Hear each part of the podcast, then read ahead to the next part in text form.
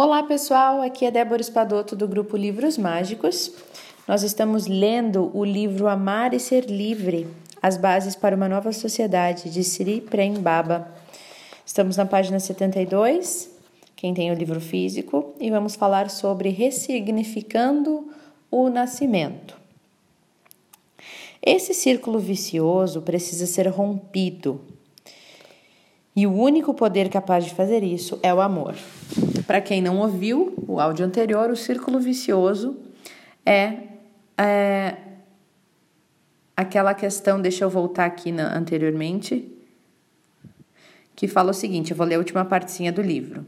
Em meio ao imenso amor que se sente e se manifesta pelos filhos, haverá momentos em que você será tomado pela raiva e sentirá culpa por isso. A criança, por sua vez, ela sente o seu amor, mas ela também sente a sua raiva. Então ela fica com raiva por sentir que você não está aberto e dando todo o amor que ela mereceria e gostaria. E ela também sente culpa, porque ela passa a ter raiva, né, de você, alguém que ela deveria amar. Então é um círculo vicioso que se inicia e se perpetua. E esse círculo precisa ser rompido, e o único poder capaz de fazer isso é o amor. Mas para poder abrir o coração, há que se compreender todo o drama, toda a história. Há que se perdoar.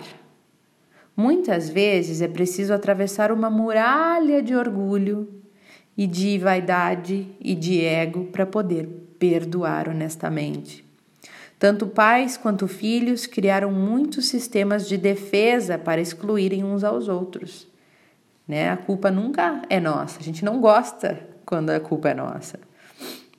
Para sobreviver com tanta raiva e culpa mútua, né, ambos aprendem a anestesiar esses sentimentos, fingindo que não vê, né, fingindo que não vê esses sentimentos, negando esses sentimentos, e acabam criando uma certa indiferença e o que, que é a indiferença? Para quem não sabe, a indiferença é uma forma passiva do ódio, da raiva. E a raiz desse ódio é a culpa por não terem feito a sua parte no jogo.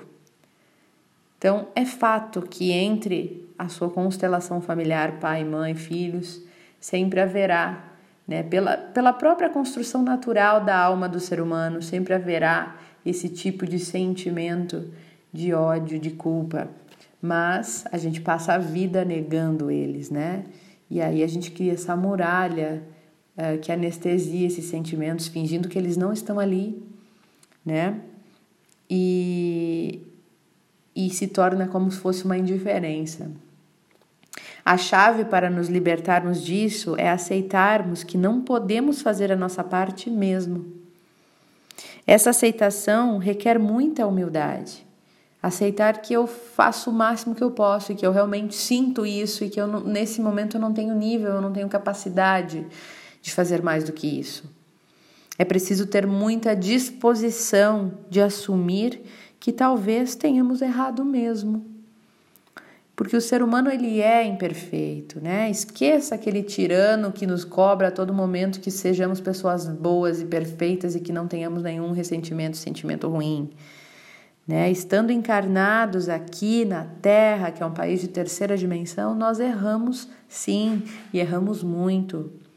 O principal obstáculo para a libertação é a negação da imperfeição. Quando a gente nega que somos imperfeitos, quando a gente nega que a gente erra. Temos vergonha das nossas imperfeições mas há que se ter disposição de aceitá-las para poder derrubar os muros que nos aprisionam, para abrir o coração. Somente assim será possível sair da construção que criamos para nos proteger de nós mesmos, né? É verdade que a escolha de ter um filho também faz parte de um impulso evolutivo, claro, né, de algo biológico em nós. O poder que gera esse impulso é o karma. Essa é a lei que cria o encontro e ativa esse instinto, esse desejo da fusão, de voltar para o todo, né? E através da maternidade ou da paternidade. Como já vimos, dentro do ser humano existe um profundo anseio pela unidade. A força erótica, como falamos anteriormente, bem no início do livro, é um tremendo poder de fusão para retornar a esse todo. Nós queremos experimentar a união de qualquer forma. O programa da força erótica é conduzir-nos para a experiência do amor, através do erotismo, da paixão, é o caminho que nos leva ao amor profundo e verdadeiro. Por isso existe esse tremendo impulso de fusão que gera o desejo de procriar.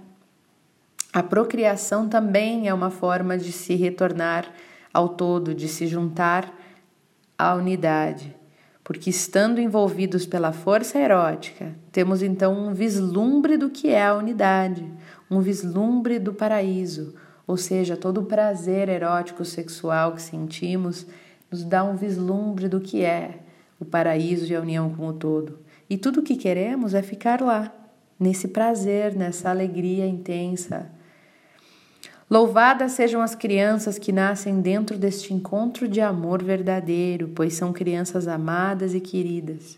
E isso facilita todo o processo que vem, vem, estamos falando, né? Que viemos falando da criança ferida, dos traumas que temos a partir da separação e do ego, do rompimento da nossa essência.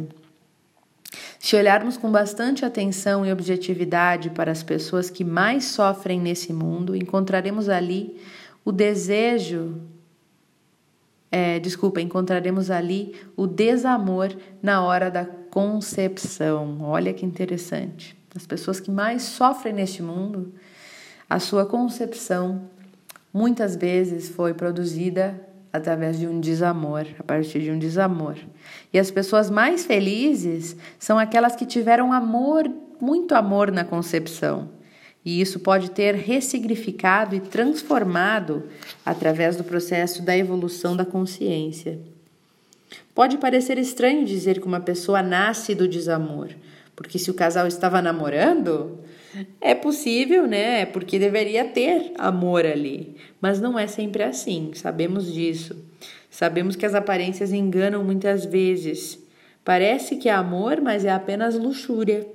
Desejo de dominar o outro, desejo de humilhação, de submissão, perversão, entre várias outras faces do ego, né? E várias outras coisas.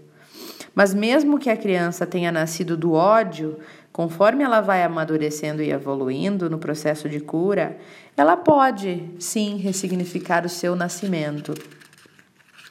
Ela pode ir além da personalidade dos pais e ver o aspecto divino de, neles. E com isso, ela também se enxerga como um fruto do divino. Mas esse é um caminho longo até chegar nesse processo, é muita aceitação e é bastante profundo no, no caminho do autoconhecimento, da aceitação própria, né? Tudo se resume em quê? Em uma coisa só: amor. Nós estamos aqui, todos, em busca do amor. Esse é o elemento alquímico que nos liberta de todo sofrimento. É um tesouro que está dentro do nosso coração. E vamos continuar no nosso garimpo. E é assim que se encerra o capítulo 2 deste livro. Nós estamos quase na metade do livro, ainda não.